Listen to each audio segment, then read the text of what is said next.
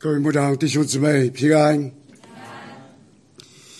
今天晚上我们靠着上帝的恩典，我们分享国度啊及钥匙。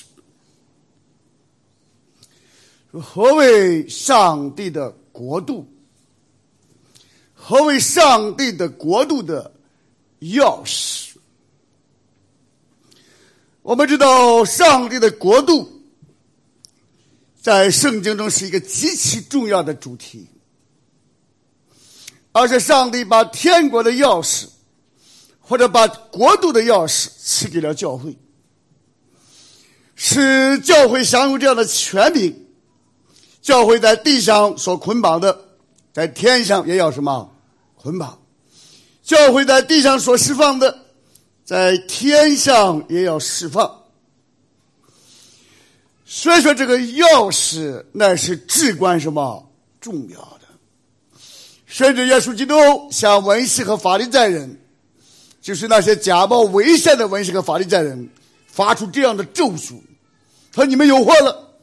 因为你们拥有知识的钥匙，或者说天国的钥匙，你们不仅自己不进去，也不让别人什么进去。所以，这个天国的钥匙、国度的钥匙，直接涉及到我们自己以及别人能否进入上帝国度这样一个至关重要的什么问题。可为爱上帝怜悯，我们能够考察。国度啊，与钥匙，或者说天国与天国的什么啊钥匙？当然，这个方面有很多的传讲啊，但是今天我给自己啊，也给大家有一个啊非常有一个挑战性的一个啊分享。这个挑战性的分享，那就是具体到。到底不是泛泛而论的天国，或者是上帝的国度，而是特别论到米歇亚的国度，特别论到基督的王权，特别论到在西方逐渐消失，在东方能否承受啊未旺盛积绝学一个继往开来。啊，推陈出新的一个非常重要的领袖，我们能不能领受西方基督教历史、基督教文明所牢牢持守，但是逐渐被异化、被淡化、被背叛的一个概念：Christendom，the Kingdom of Christ。说过去我们当我们讲到西方文化的时候。因为它是经受了基督教的洗礼，或者是不管是个人、家庭、教会、国家，都承认耶稣基督是主。当然，在今天我们的东方教会中，甚至包括在美国，甚至我所在的 PCA，就是美国长老会中，我们越来越多的在我们的章程中、宪章中。或者任性中强调，耶稣基督是教会的什么元首？但是我们很少人强调圣经中所强调的，上帝是耶稣基督为教会做万有什么之首？这就是唐崇荣牧师在其宣讲中所强调的：耶稣基督之弥赛亚，或者耶稣基督之救赎。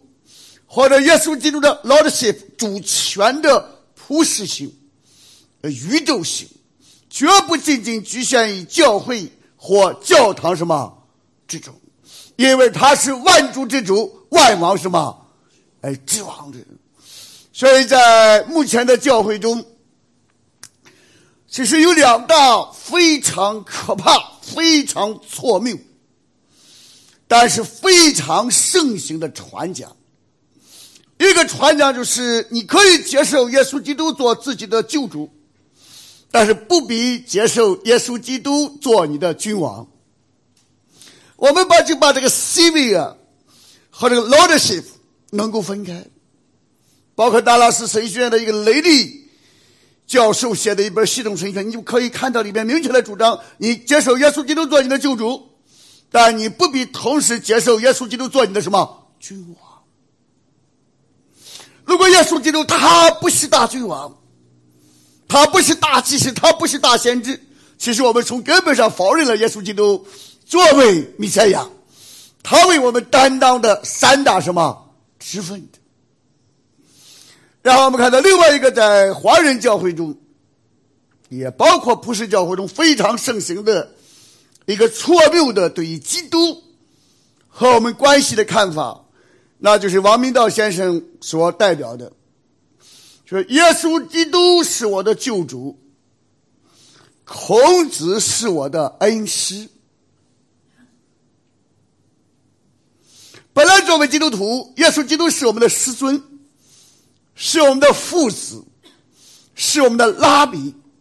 但是到了中华文化这个土壤中，到了这个民间宗教中，谁能拯救我？谁能给我做主？所以说，我们自然而然的穷则呼天，我们能够自然而然的接受这位杨菩萨作为我们的救主，因为其他菩萨不灵。但是我们仍然以耶以孔子为我们的什么恩师，以释迦牟尼为我们的恩师，以马克思毛泽东为我们的什么恩师？所以说，我们仅仅非常抽象的、自欺欺人的。接受耶稣基督做我们所谓的什么救主？我们既不喜欢耶稣基督做我们的君王，也不喜欢做耶耶稣基督做我们的什么师尊。所以说，在这样的支离破碎、残缺不全的各种神学中，我们剥夺了耶稣基督的大君王的职分和权柄，我们剥夺了耶稣基督大先知，因为大先知就是教导我们。所以我们看到，为什么目前的教会，为什么我们目前传讲的拯救的信息越来越稀薄，越来越廉价，根本不能够给这个礼崩乐坏、世俗化、多元化、相对化的文化带来一个冲击，带来一个震荡，带来一个破碎，更带来秩序和文明的重建。所有弟兄姊妹，在宗教改革五百周年的时候，我们确确实实需要不断的归回圣经，访问古道，啊，通达事物，更是寻求圣灵在心中与我们同在。确确实实，我们需要敬畏上帝，信靠基督。这个信靠基督不是信靠我们自己所自以为是的基督，这个基督必须是圣经中所启示的圣父、圣子、圣灵三位一体中的第二个位格。这个基督必须是既是完全的上帝，也是完全的人。只有这样，他才能够担任上帝与人之间独一的中保。这个基督，他之所以能够成为我们的救主，之所以能够担任我们的中保，是因为他担任我们的大先知，把上帝拯救我们的信息传递给我们；他担任我们的大祭司，亲自把自己献上作为我们的赎罪祭，并在天上为我们祷告。同时，他又是我们的大君王。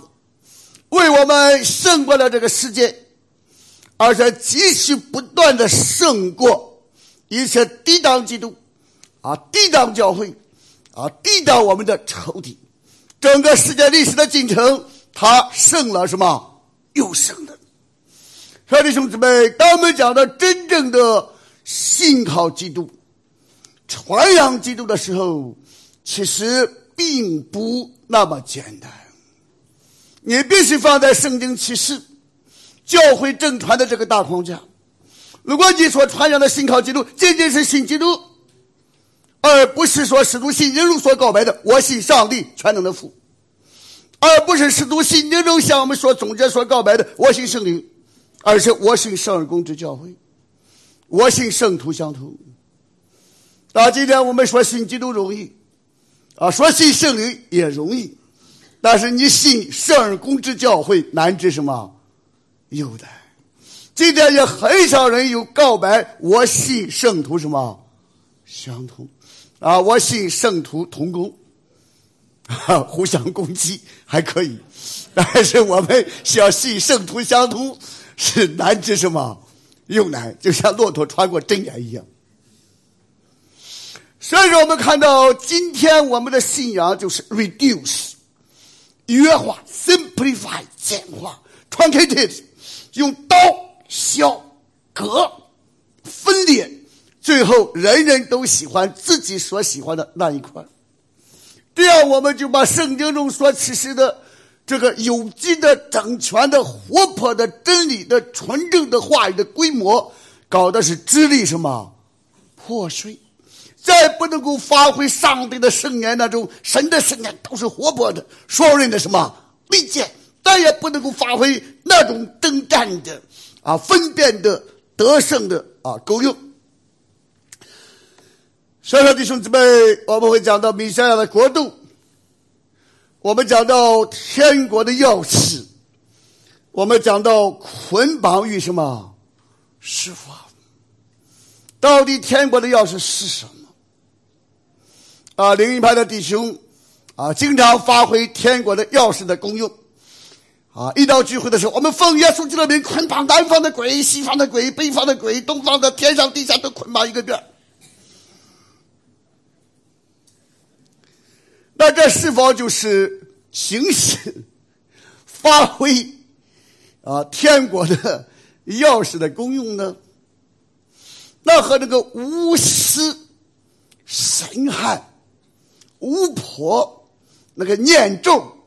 到底有什么区别呢？那如果坦率的讲，没有本质上的任何什么区别。所以我们看到，哎，他服侍了，他祷告了，但是圣经说，转而不听律法的，他的祈祷也为什么可憎？你不要认为我祈祷了，我传福音了。那保罗也讲，如果我们有人传福音，哪怕以光明天使的形象出现。所传的福音和先知使徒的教训、耶稣基督的教训、圣经的记载并不是什么一致，那这人可咒什么？可诅的。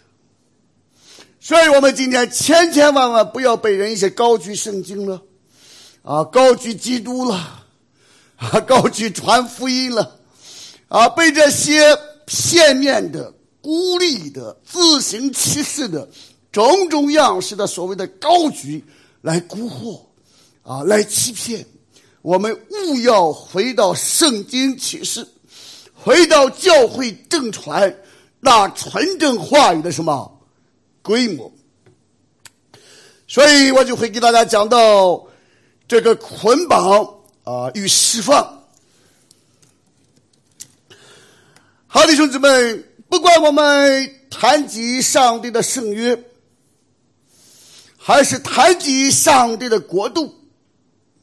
圣约和国度其实有一个共同的框架，那就是上帝要做我们的上帝，我们要做上帝的什么子民？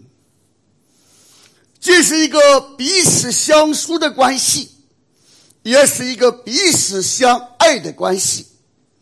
所以，这个圣约和国度的框架。所界定的就是上帝及其子民在基督里生命相结、彼此相疏相爱的什么关系的 relational。但是，不管在圣约中，还是在国度中，一个核心的因素，也是今天我们所缺乏的，就是律法。当我们讲到圣约的时候，当然可以有很多的要素，有的人分成五大要素、七大要素、八大要素、十二大要素。那我们今天晚上无法一一细讲，但是不管是圣约还是国度，我们都能够很快的达成共识的是，它是有三个要素的。从圣约的角度而言，第一个要素立约者是上帝，我要什么立约。甚至耶稣基督流出宝血与我们什么立约？和立约从其终极性而言，永远是单边性的，是上帝按照他自己的美意去尊服就我们与我们这样卑微的人什么立约。第二个要素就是受约者，就这个领受圣约的人本身。所以我们讲到人的界定不是一个地理性的生命，不是一个生物性的生命。啊，人的界定本身，或者是一个 covenant keeper，或者是一个 covenant breaker，或者你是守约者，或者你是什么违约者，或者如果用我们华文、中文表达非常简单，或者你说话算数，或者你说话什么 不算数，这就很简单，或者是你守约，或者你什么不守约。但在第一个亚当里啊，确入亚当背约，然后在。幕后的亚当，耶稣基督里，他为我们成全了上帝的圣约与什么律法。所以说，我们看到这个圣约，它有双方。虽然这个约的立定本身是单方的，而既有立约者 （covenant maker），也有领受上帝的圣约的什么人。然后，当讲到上帝的国度的时候，上帝是全地的大君王，或者说耶和华是全地的什么大君王？然后讲到以色列人得蒙拯救，成为上帝的什么子民？我们在新约圣经中也是从撒旦黑暗的国度被迁移到他爱子的什么国度？当然，我们可以称之为弥赛亚的国度，但是他的爱子当然也是上帝本身啊。无论如何，也是上帝的什么国度？这样，我们看到，不管是在圣约中，还是在国度中，都涉及到双方。上帝在圣约中是立约者，上帝在国度中是大君王。然后，我们人或者是上帝的子民，在圣约中，当然我们是上帝的子民。这个子民本身既是圣约的子民，也是国度的什么子民？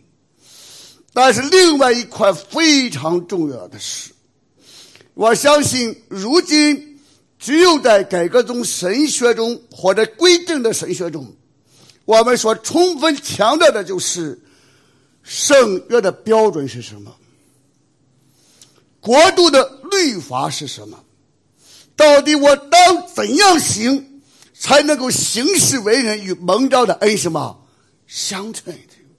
所以今天我们看到，在各种各样的福音派的教会、灵音派的教会、聚会所的教会，甚至其他各种各样的旁门异端邪说，尤其的忽略就是很少或者不传讲上帝的什么律法，但是在圣经中却是明确的说。比如说，大家翻到以赛亚书，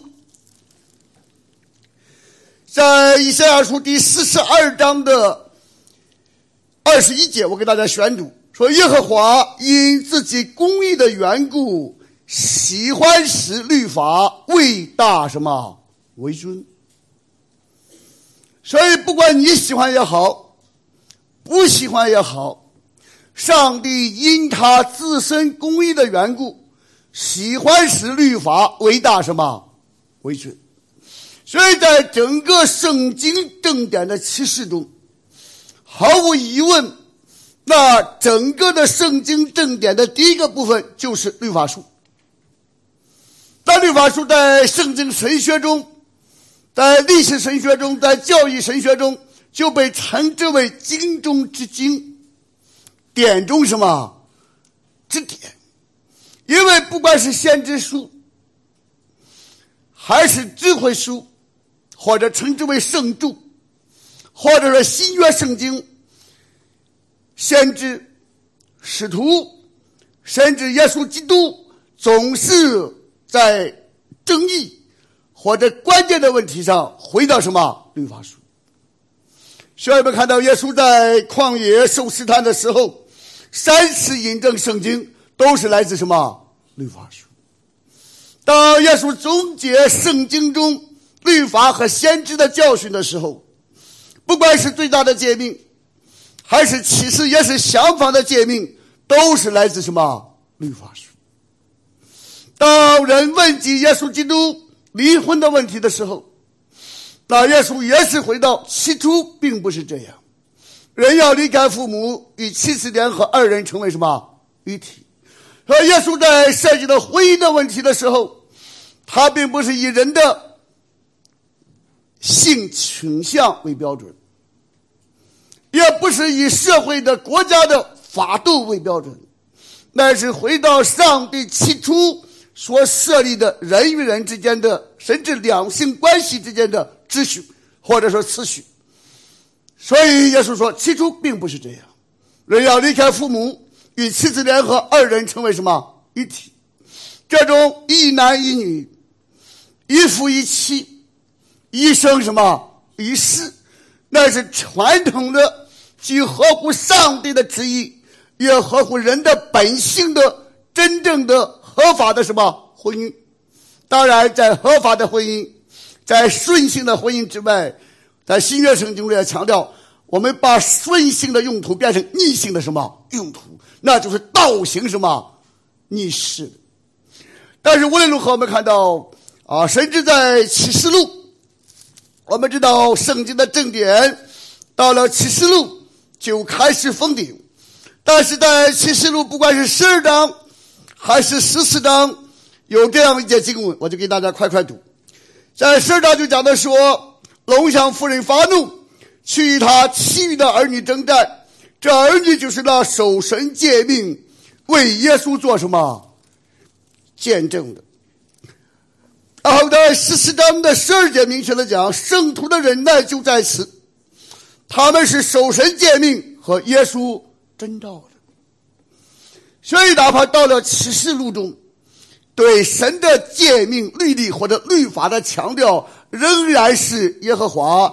因着他公义的缘故，喜欢使律法为大什么为准的。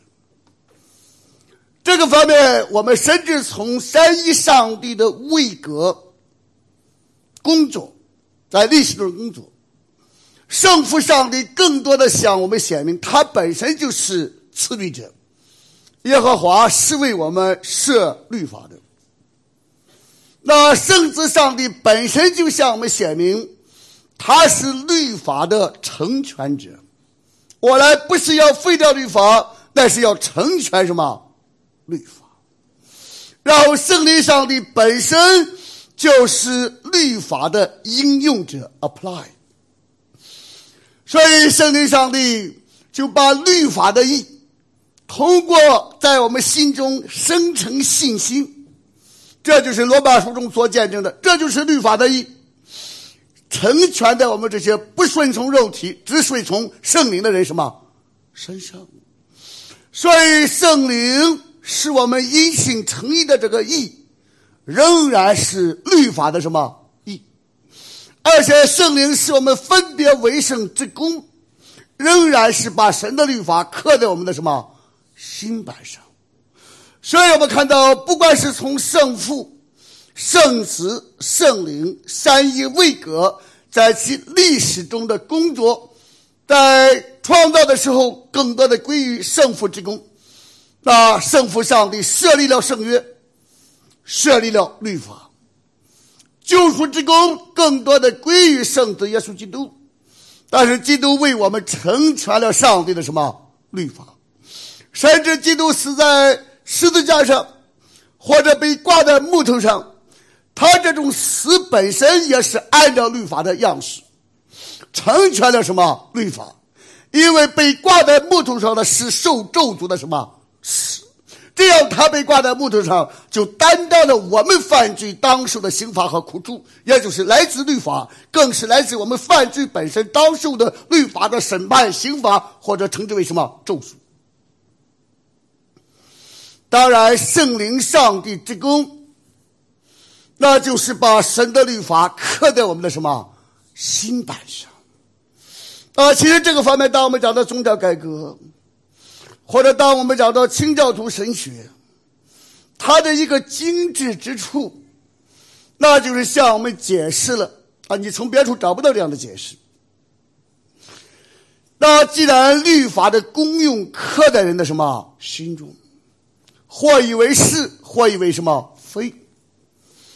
所以说，弟兄姊妹，不管信主的还是不信主的，我们心中都有律法，都有律法的什么功用？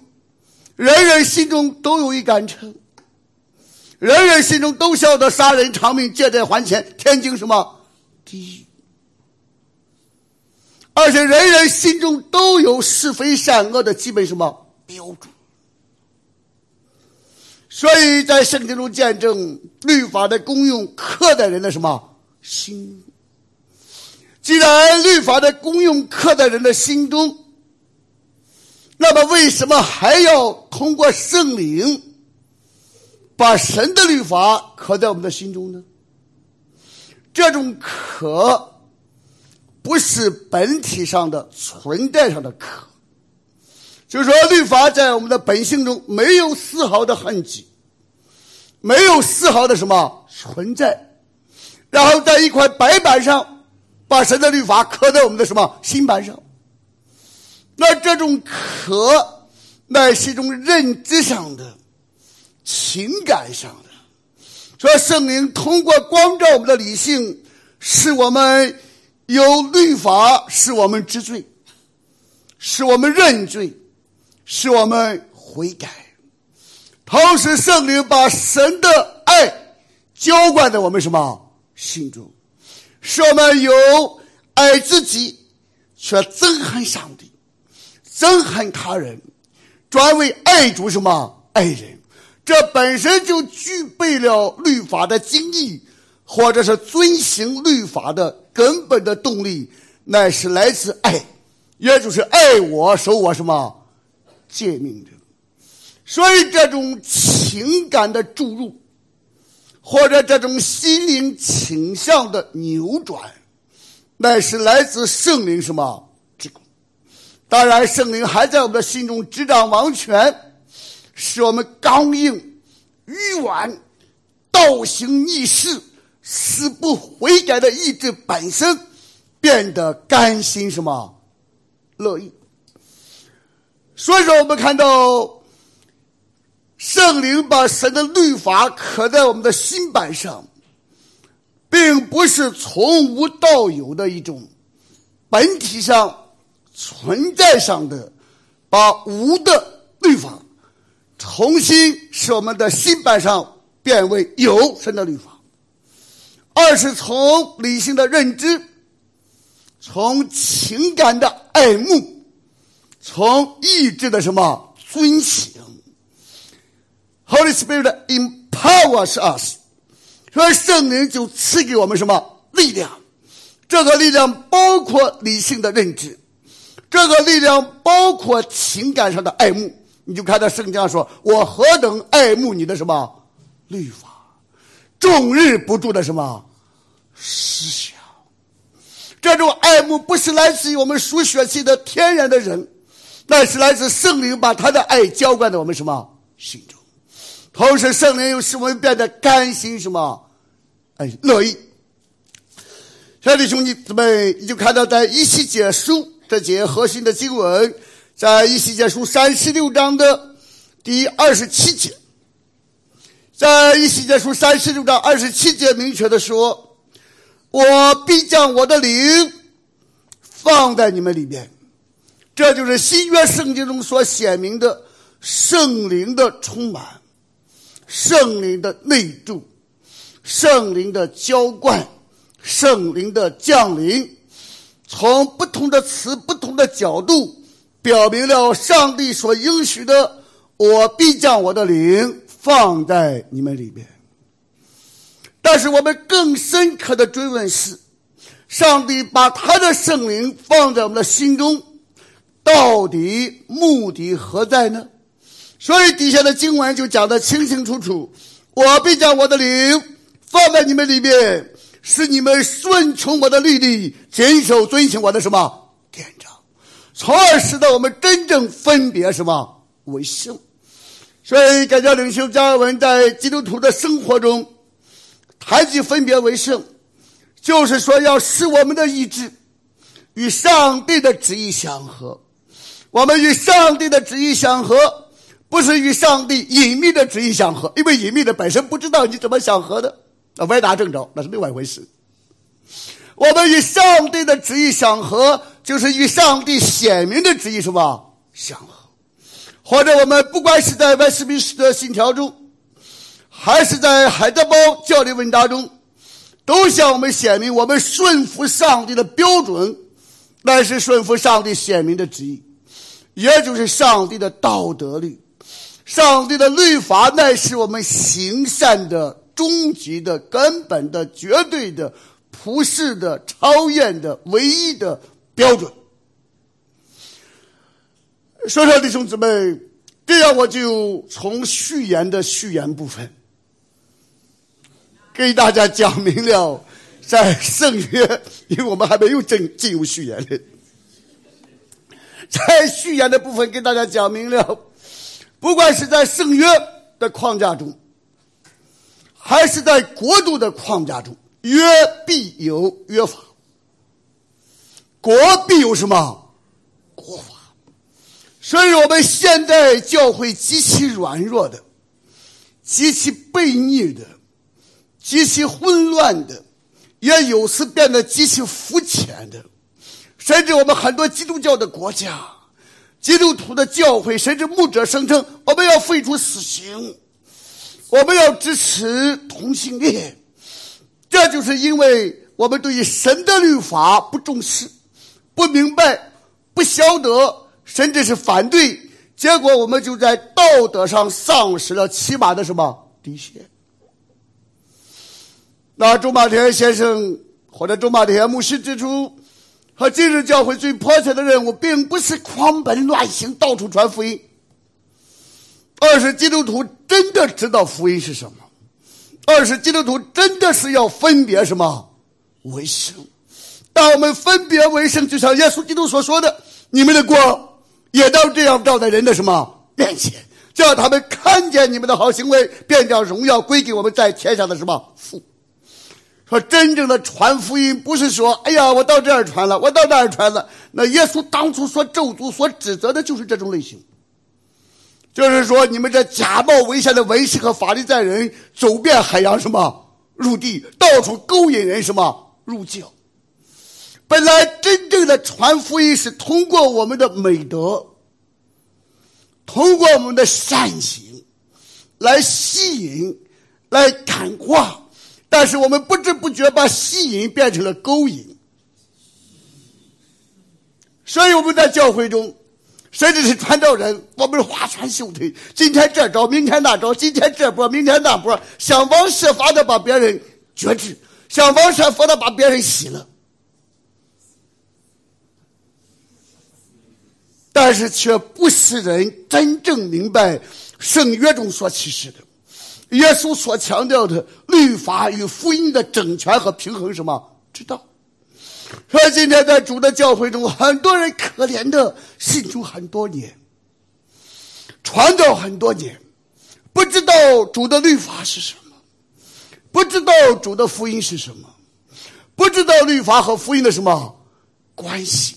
这样我们还在传，我们还在信，还在敬拜。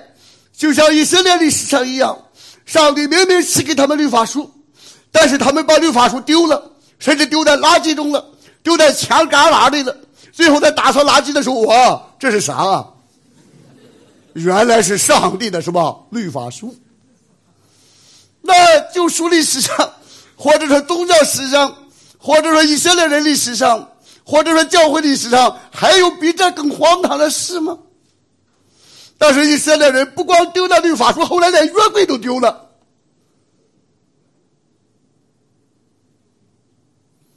所以，为什么到了耶稣基督的时代，耶稣就指责犹太人的教会、以色列人的教会，本来是为万民祷告的什么？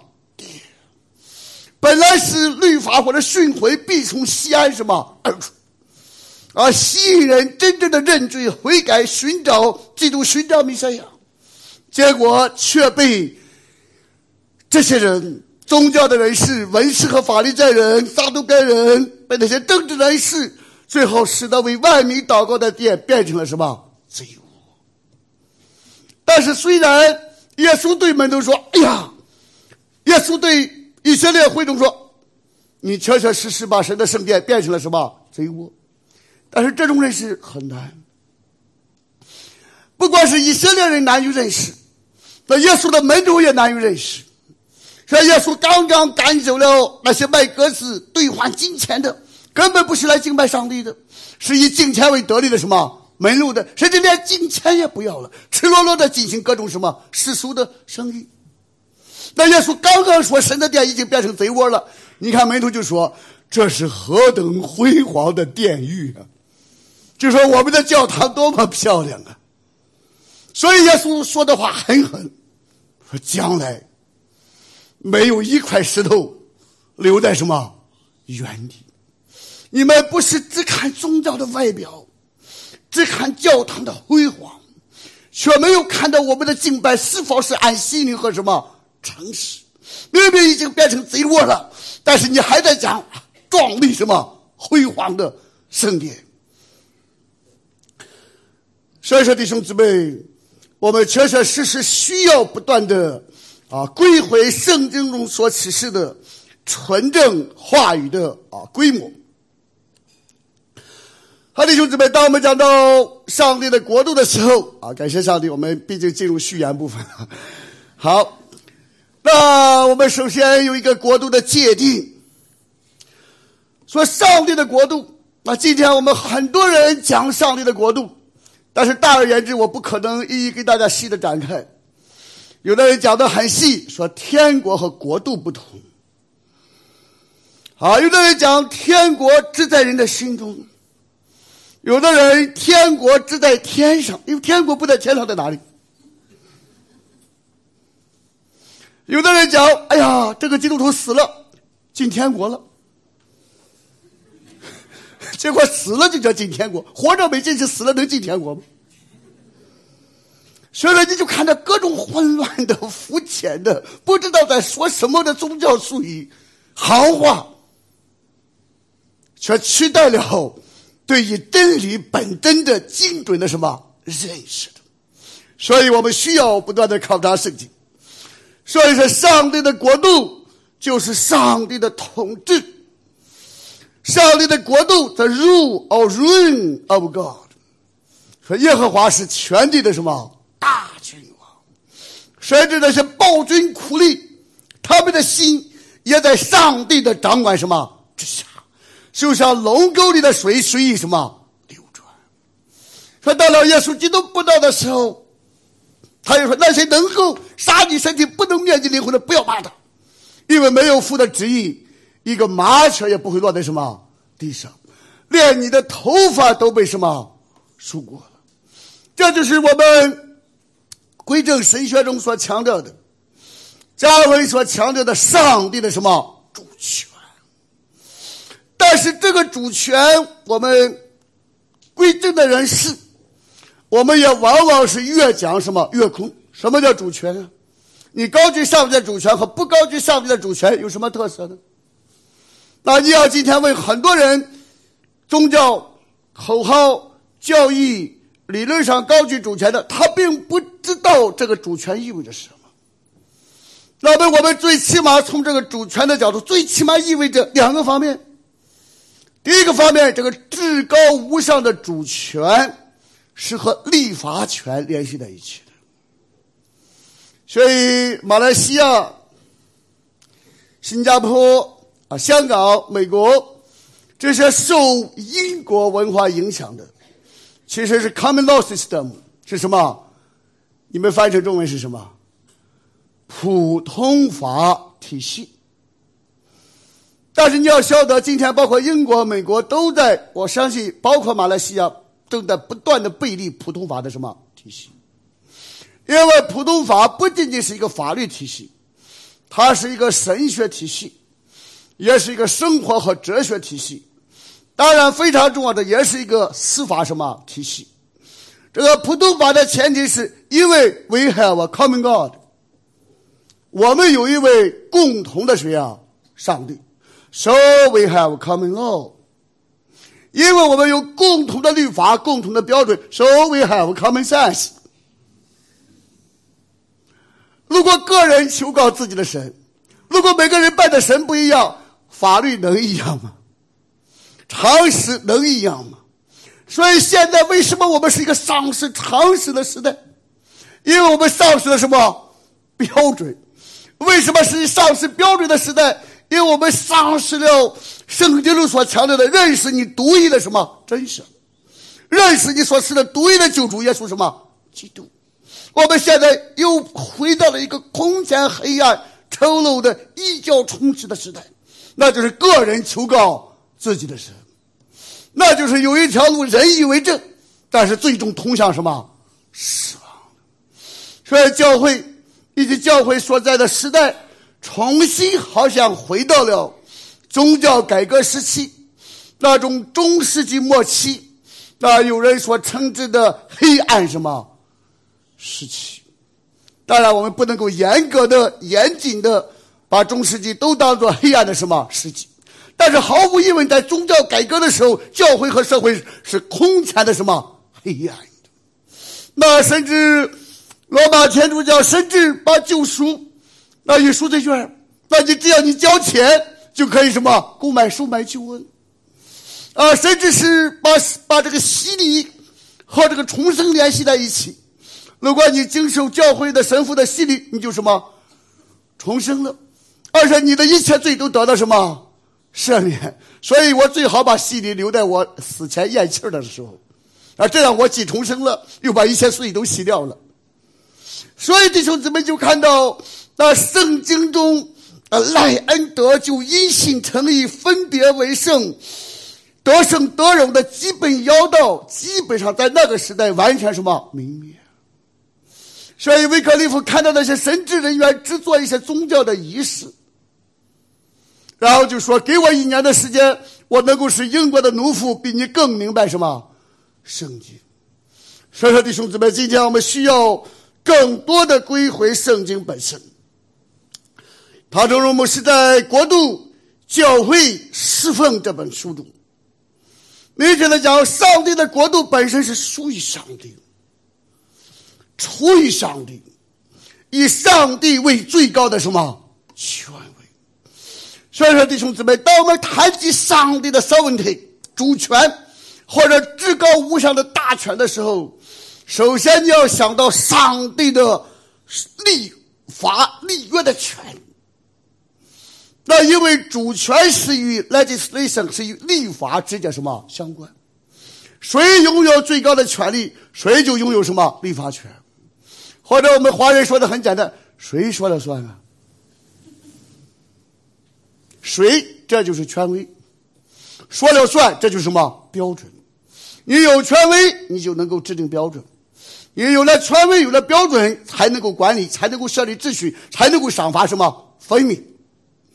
说上帝拥有至高无上的主权，那上帝就拥有立法权。当然，上帝也拥有司法权。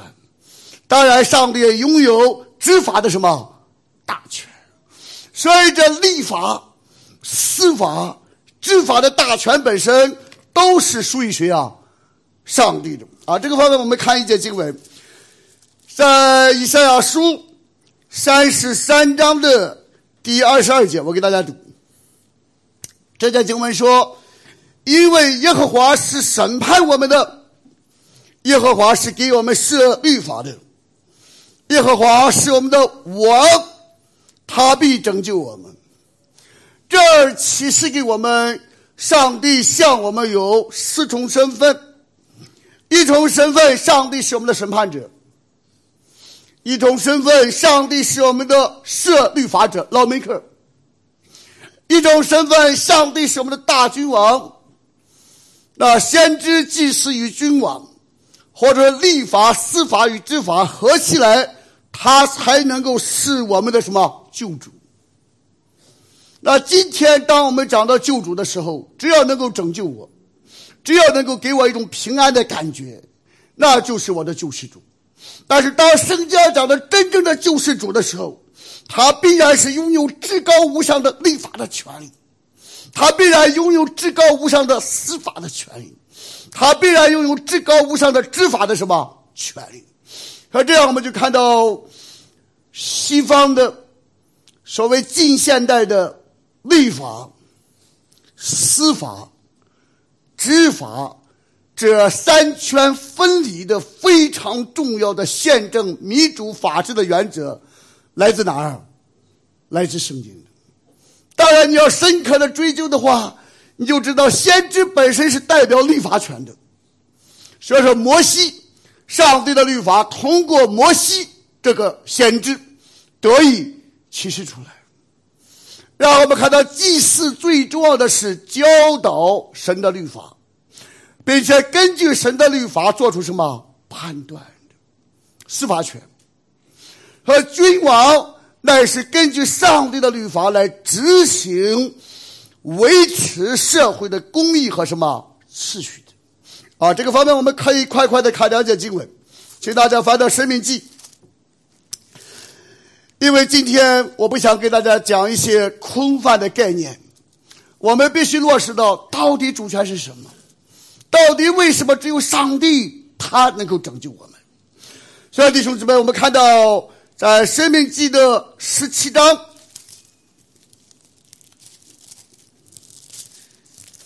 这些都是圣经中显明的信息，也是我们在历史历代，特别是宗教改革时期的教会所特别强调的。但是在今日的教会中，我们基本上成了空谷足音，啊，没有人读，没有人解，没有人什么强调。然后我们看到，在《生命记》的十七章。十七章的第八节到十一节，说：“你城中若起了争秀的事，或因流血，或因争竞，或因殴打，是你难断的案件，你就当起来往耶和华你神所选择的地方。那我们知道，这就是圣殿。那圣殿不是一般的进京进行宗教崇拜的地方。”其实耶和华的圣殿还是最高法院的，你喜欢也好，不喜欢好，就是如此。所以你就看到他们就到说上帝所拣选的地方去见祭司立位人，因为祭司立位人就在圣殿或者在会幕中照顾上帝的什么会幕，或者照顾什么约柜，约柜中就有什么法版。所以你现在看。并当时的审判官求问他们，他们必将判于什么？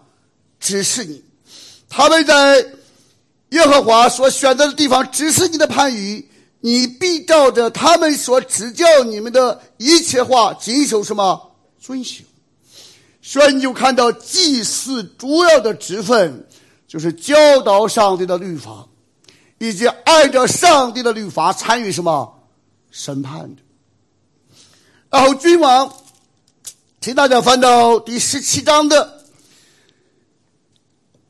比如说我们看到第十八节，就说以色列人中的君王登了国位，在第十八节开始，十七章他登了国位，就要将祭司立位人面前的这律法书，为自己抄录一本，存在他那里，要平生诵读。好学习敬畏耶和华他的神，谨守遵行这律法书上的一切言语和这些律例，免得他向弟兄心高气傲，偏左偏右，离了诫命。这样，他和他的子孙便可在以色列中，在国位上年长日久。兄，弟兄姊妹，你看，从圣经的启示来看，君王有没有立法权？君王是没有立法权的。所以我们看到，在以色列的先知、祭祀与君王这三大职分的划分中，是存在着立法、司法和执法这三大权力的什么划分的。那只有上帝本身，他既是最高的立法者，他也是最高的审判者，同时他也是最高的什么大君王，就是严格言之。即立法、司法、执法三大权力于一身的唯有谁啊？上帝。这就是上帝的所谓的至高无上的什么主权？他能够按照自己的意思来制定律法，他能够按照自己的意思来审判世界，他能够按照自己的意思来统治这个什么世界。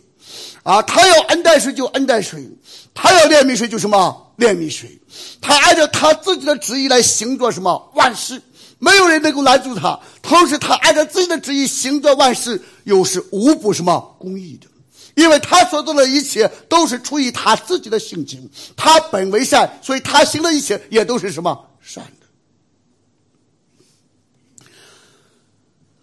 所以说，弟兄姊妹。我们就看到，上帝的国度是属于上帝、出于上帝，和以上帝为最高的权威。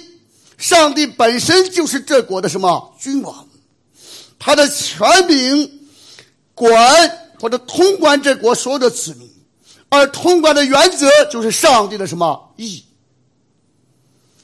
今天我们讲义，因信诚意的义。但是我们很少有人，我们最多这个义呀，就像宋尚杰或者我们中国很多人传道人讲的，羊底下有个我，这就叫什么？因信诚意。我信耶稣，接受耶稣作为我赎罪的羔羊，我就什么成义了。这些都是图画史的、文学史的解释，但是这些本身并没有说明义是什么。所以从圣经的角度而言，不是听律法的诚意。那是行律法的什么诚意的？好，这样我们就看到上帝国度的界定。然后我们看到，当我们高举上帝的国度的时候，当然我们从圣经的启示来看，两大高峰，两大主要的文本。两大高峰，两大文本，首先就是上帝拯救以色列人出埃及，然后在西奈山上赐给他们什么律法。所以，上帝赐给以色列人的律法，或者上帝赐给以色列人的圣约，那是本身就是一个国度的什么律法。上帝本身不仅仅是以色列人得了自由，而且使他们跨过约旦河进入迦南地。建立一个敬畏上帝、守约守法的真正的圣约什么共和国？说，如果我们今天很多人讲福音，哇，如果以色列人出了埃及，哈利路亚，救赎大功完成了，那我们就不再讲领受律法，我们也不再讲跨过什么约旦河得到什么迦南地。所以，目前我们的传讲。目前我们所谓的以救赎为中心，那是使得我们极端的围绕自己的得救而成为我们一切的关注和侍奉的什么中心。我们不再是像圣经中显明的，上帝对以色列人的旨意出埃及，经什么旷野，还要跨过约旦河进入什么迦南地。但是在你跨过约旦河进入迦南地之前。你必须领受上帝的什么律法？这个方面，我们给大家读一节经文。你翻到利未记，利未记本身就是上帝教育以色列人如何在个人社会生活的方面分别什么为圣的。啊，我在加尔文神学院有一位旧约的教授。他也是一个在巴西多年宣教的资深的传教士。当他讲及旧约圣经的时候，或者讲及有关的课程的时候，他说弟兄姊妹，说圣经中哪一卷书是关于门徒培训最好的经卷？你说哪一卷书？那我们一般说罗马书，或者第二个选项使徒什么行传。但是这位很资深的教授，我也赞同他的说法。他说，圣经中教导我们，真的是一种门徒培训，或者说圣洁生活的最充分的经卷，那是什么？利未记。因为门徒培训的核心，就是耶稣基督所说的：“凡我所吩咐你们的，都教训他们，并且教训他们到什么程度啊？遵行的程度。那吩咐就是指上帝的诫命，教训就是教导上帝的诫命，遵行就是遵行上帝的诫命。这个方面，我们从旧新约圣经的解释来看，没有丝毫模糊什么之处。因为耶稣基督在登山宝训，这就是马太福音第五章十七节，比如到十九节就讲到说，那凡遵行这些诫命，有教训人什么遵行的，他在天国是什么？是大的。你自己不遵行，也教训别人不遵行，他在天国是什么？小的。所以说，我们在天国的地位，或者说我们是否是真正得救的，是否是真正被上帝使用的，和你对上帝的诫命或者对于上帝的律法是否遵行直接相关。所以这方面有两节经文，你就可以考察。在诗篇第一篇就讲的说：“唯喜爱耶和华的律法，昼夜什么思想，这人变为什么有福？这谁是 blessed？说真正 God bless you，you are blessed。真正得蒙上帝奇妙特别救赎大恩的，那就是唯喜爱耶和华的律法，昼夜什么事情。然后反之，那些属血气的人不服上帝的什么？”律法，他们为什么不服上帝的律法呢？底下接着讲，因为也是什么不能服，就说他的心灵并没有经受圣灵的隔离，并没有经受圣灵的充满，并没有经受刚才我们所讲的《一西结书》三十六章二十七节所说的：“我必把我的灵放在你们什么里边，使你们能够谨守遵行我的诫命什么律例的。”这个 empowering。这个赐给我们能力，乃是来自圣灵什么本身，所以就是新约圣经中讲的，靠着那加添我力量的，我凡是什么都能行。所以说，弟兄姊妹，当我们讲到上帝的国度的时候，我们看到在旧约圣经中，这个拯救或者启示的巅峰，不是出埃及的。这个拯救和启示的巅峰，那是他们在以色列在西奈山领受上帝的什么律法？说到以色列人在西奈山领受上帝的律法的时候，他们的 identity 才能够，就是他们的身份才能够得到真正的定位，他们的自由才能够得到真正的定位。当他们领受了上帝的律法之后，那律法的序言中就说了：“我是耶和华，你的上帝，是把你从埃及地为奴之家什么拯救出来的。”然后在神圣的约法十章或者十条诫命中，就是两个方面的内容：一个方面教导我们爱上帝，一个方面教导我们爱人什么如己；一个方面高举上帝的主权。第二个方面，高举个体的人权。当然，我们无法一一的细细的分享，但是我们晓得这约法十章，这十条诫命，那本身是国度的圣约，国度的什么宪章。所以，当初不管是清教徒在英国，包括加尔文在日内瓦。进行教会和社会同时的改革的时候，那加尔文不仅在基督教教义中充分的讲解上帝的十条什么诫命，而且他对生命记进行了长达三百次的讲道。那三百次讲到今天，我们一年牧师讲五十五次，要讲几年啊？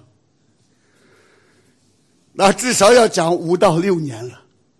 啊，当然，加尔文应当是在比较短的两到三年的时间讲完这三百讲，而且每一讲大概你要翻译成中文都要两到三万字，可能至少要讲两到三个小时。所以当初清教徒讲道的时候，是一般的都是一到两个小时，然后人听着听着打盹旁边长老拿着个竹竿，梆一下子，让你警醒警守。但是无论如何。当初上帝使用加尔文在日内瓦进行改革的时候，他是从三个方面展开了神的律法。一个是在系统神学，就是基督教有一种详细的讲解十条什么诫命。第二个方面，那是通过他大有圣灵能力的讲道本身，甚至以三百次的讲道讲述十条是讲述上帝的什么诫命。然后，另外他又对出埃及记、利未记、民数记、生命记有 harmony of the law of God 或者 Moses law，就说摩西律法合参。但是你也知道，摩西律法和咱今天真正研究的人是少之什么又少，所以我们看到我们所谓的加尔文宗人士，其实我们到底有多大程度上真正领受加尔文的什么教训呢？这个方面我们也应当警醒什么谨守。你比如说，我给大家仅仅讲到两点。那道德律到底是什么？礼仪律是否废止了？那希望了迷信律是否废止了？比如讲到这三大问题。那我在北京参加一个改革宗教会长老会啊，还是我现在所在的美国长老会一个著名的神学家，也是一个牧师，他就说只有。道德律就是十条诫命，十条诫命就是道德律。除了十条诫命以外，神的诫命律法都废止了。那我没有给他争辩，我只说一条：我说凡事都凭两三个人的口，句句都要定准，这条诫命还有效无效？闭嘴！你没有学过神学还给我争，那是根本不跟你讲道理了。所以你看，哪怕是这鼎鼎大名的神学院的院长、威斯敏斯特的毕业生、美国 P.C. 的宣教士，当他讲到神的十条诫命的时候，他说：“道德律就是十条诫命，十条诫命就是道德律。”对不起，Ten Commandments is the summary of moral law。十条诫命是道德律的什么总数？但十条诫命不等于道德律什么本身。道德律远远的超出十条什么诫命，所以我们才称十条诫命为道德律的什么总数。那有的人说礼律都废止了，但是我给你提个问题，给你的神学大厦啊掺个沙子，挖个墙角，那你说十条诫命，或者你说礼律都废止了，那么？你为什么说主耶稣基督的宝血涂抹我的罪？那个宝血是代表献祭，代表羔羊的献祭，这属于什么律啊？这当然属于什么礼仪律。既然礼仪律已经废止了，你说主啊，宝血涂抹罪已经废止了，你为什么不这么祷告呢？所以说，你就看到我们的神学和圣经中的启示。其实是远之什么又远的。那加尔文怎么讲呢？加尔文的解释：这些礼仪律作为上帝的律法，作为 the means of grace，作为蒙恩什么直到，永永远远是有效的。因为律法的一点一划都不会什么废除，哪怕天地都要废除了，仍然不会什么废除。神的律法安定什么在天。不仅不会废除，还都要什么成全？那么礼仪律又怎么叫废除了呢？就说这些礼仪律，尤其是涉及到预表性的献祭的礼仪律，仍然有效，但是我们不能够直接的实行了。好，比如说用献祭的或者赎罪的羔羊。今天你既没有来自立位支派的祭司，你又没有圣殿，所以你想按着旧约中的礼律去献祭，能不能献？你也不能献。所以呢，今天的犹太教徒，他们在解释礼仪的时候，你这个礼仪律的成全。那就通过祷告和善行，他也无法什么献祭了。那这个地方就告诉我们，作为神的律法、神的圣言，礼仪律仍然是有效的。耶稣基督的宝血仍然涂抹我们的什么过犯，仍然我们在圣餐的时候仍然说：“我流出宝血与你们立什么新约。”这也是礼仪律的部分所以我们看到迷行律、希望漏。啊，对不起，我讲的什么时候？啊，十二点，不要不要，因为呢还是讲一个半小时左右，我再讲十分钟了，好吧？是，到底讲了多长时间？我不要亏欠的。哦，讲到十点，好吧，十点，好，谢谢。当我们讲到迷信律的时候，那有很多人，包括从外斯宾斯的信条的解读，那迷信律是赐给以色列国家的。当以色列国家作为一个 polity 作为一个政体废止的时候，迷信律就废止了。但是，除非是为了 equity 横平的缘故，所以这个方面其中讲的 equity 有没有在座的有没有理解 equity 的？少之什么？又少。这个 equity 翻译成中文叫横平，横平平衡是。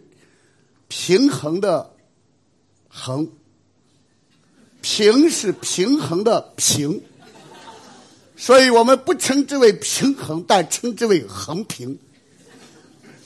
啊，但是无论如何，这是一个 terminology 专业的术语。什么叫横平呢？不管是在希腊的哲学或者法哲学中，尤其是在英文的普通法中。这个横平带是指这样的原则，就是说，同样的犯罪，或者说同样的行为，应当受到同样的什么待遇，或者说作为一项法律基础，我就给大家举个例子。保罗说，牛在场上踹鼓的时候，不可劳笼它的什么嘴。那这个法律规定的是非常清楚，这是一个 case law，就是一个案例什么法。如果牛在踹场的时候，或者牛在工作、牛在做工、牛在打鼓的时候，不可劳动他的什么嘴。那保罗马上解释说，上帝关心的岂止是牛呢？那保罗的解释马上就说，做工的什么得工价就理所当然的。那保罗解经也很怪，上帝讲的是牛，他怎么用到人身上去了？这就是横平。当你感到怪的时候，你就知道你已经离圣经远之什么又远。而这个原则或者这个方法是什么意思呢？他说牛在床上踹鼓的时候不可劳动它的嘴，那就是牛作为一个工作者。那说牛怎么是工作者？你看，在十条诫命的安息日讲到牲畜、故宫人都要什么安息，所以这个精神在圣约和律法中是贯彻什么一致的。说当牛作为工作者，当他劳动的时候，他应当从他的劳动中得到什么食物。所以做工的得工价也是理所什么，哎，当然的。所以我们看到圣经中的这些的 case law，或者这些的有关的案例法，能够从中得出一个对人也适用的道德的什么原则？啊，另外，比如说，我给大家举一个例子，就说你盖房子的时候，应当周围围上什么栏杆？那当然，这个律法是指以色列人在迦南地盖房子，因为那个地方是干旱什么少雨，所以他盖房子的时候一般是什么顶啊？平顶的。就说这个雨下的越多越大，这个房屋什么越尖，这是科学，这是常识的。所以说，你看到新约圣经中，当彼得祷告的时候，到哪去祷告？到房顶上去祷告。今天你祷告的时候，是否一定要效法彼得到房顶上去祷告？那就不可能。所以彼得在迦南地，他能够到那个平的房顶上去祷告。当他到这个平的房顶上去祷告的时候，说明这个房顶很大程度上是一个公共什么场所。当你在房顶上祷告的时候，一激动，那就容易什么回游向外，也都是掉到房下去了。所以说，这个房顶作为以色列人的一个乘凉或者一个祷告的公共场所，应当保护在那里使用这个场所的人的人身什么安全。说上帝让人在房子周围修栏杆，那并不是说全世界所有的房顶都要修栏杆，二是说在迦南地特定的那个地方，当你修栏杆的时候，但是其中能够得出一个普遍性的原则，这个普遍性的原则就是任何建筑都应当注重人身的什么安全。而且，当你注重人身的安全的时候，你应当为人身的安全提供相应的物质的什么保障？或者说，你在那里挖坑，你挖一个大坑，你在前面应当很远的地方，你就应当什么？前边正在什么施工？车辆应当放慢什么速度？你绝对不能说妹妹，你大胆的往前走，那最后前面是一个坑，看见了也刹不住。如果这个时候出现人身安全、人身死亡，谁承担责任？施工的人承担什么责任？所以说我仅仅给大家讲到这个迷信率的横平的方面。另外，关于迷信论的角度，你比如说死刑，圣经上在迷信的一部分很多地方是什么死刑？和拐卖人口的，必要把他什么致死？那你如果要按照很多法学家或者很多基督徒的解释，那这个迷信律都要废除了。所以今天拐卖人口的应当得到祝福，尤其是应当得到牧师的祝福。那你开玩笑？所以说，你就看到为什么在现代世界中，我们福音派的、基要派的。在各种辩论中，在各种公共场所是一败什么涂地的，因为我们本身没有任何根基的。所以圣家讲的，哎，怎么叫没有根基呢？圣家讲的公义是上帝宝座的什么根基？慈爱从他什么眼前发出？但是这个公义的根基是指什么呢？公义是上帝宝座的根基。我们知道，在至圣所中有什么施恩座？那个施恩座的根基就是什么？约柜，约柜里面就是什么？法版。说如果你废除了神的律法，那我们从圣经的角度就说，根基若是摇动，或者根基若是废除，一人还能什么做什么呢？如果你连上帝的律法都废除了，你就丧失了判断真善美、假恶丑的至高的什么？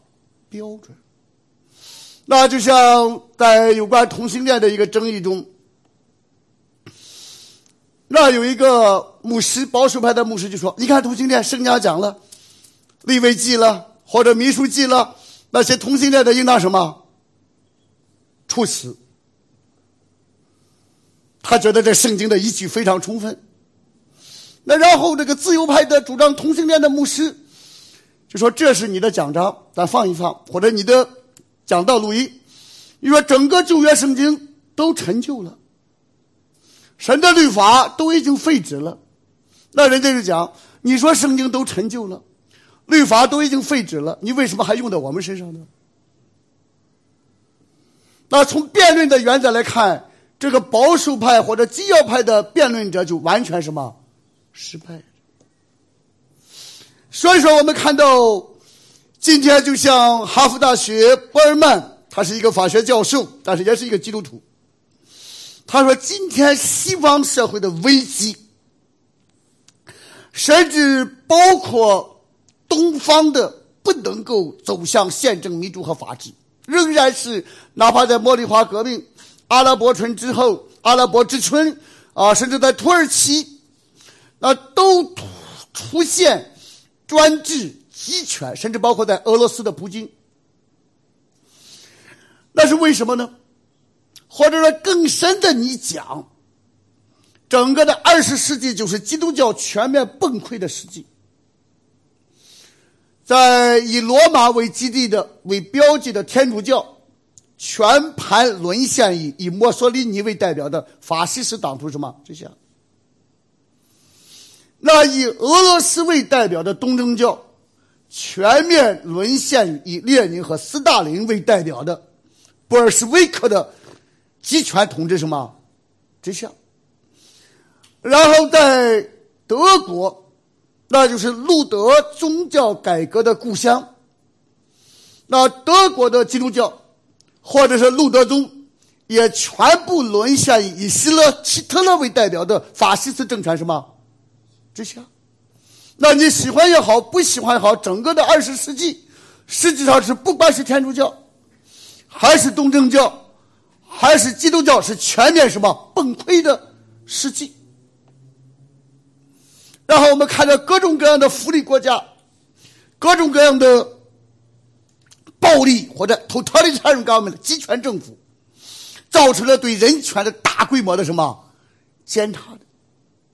那这博尔曼分析这个西方文明的崩溃和衰微的时候，那他就指出一个理由说，就是宗教与法律的彻底的分离。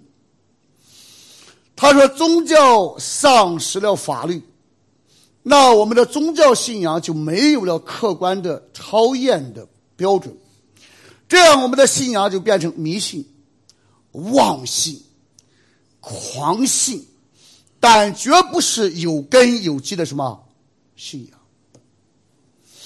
同时，宗教丧失了法律的信仰，或者说法律丧失了宗教的信仰。”那么就开始，什么是法律？法律的合法性来自什么？法律的合法性就来自它是有权利制定法律的人制定的，并且他有权利制定法律，还有有关的警察或者是军队这些暴力部门来保障法律的什么执行，所以他制定的法律就有什么合法性。所以，这在法学上就称之为实证主义的法学。那实证主义的法学，简而言之，法律就是统治者或者有权者制定的，统治被统治者、维护自己利益、贯彻自己意志的什么工具？那就像我前段时间在广州传道啊培训，那讲完课，啊多少警察来了。啊，然后警察就和我谈话，说：“王志勇牧师，你还有法律的背景，你执法犯法。”我说：“你如果学过法律的话，你知道恶法非法。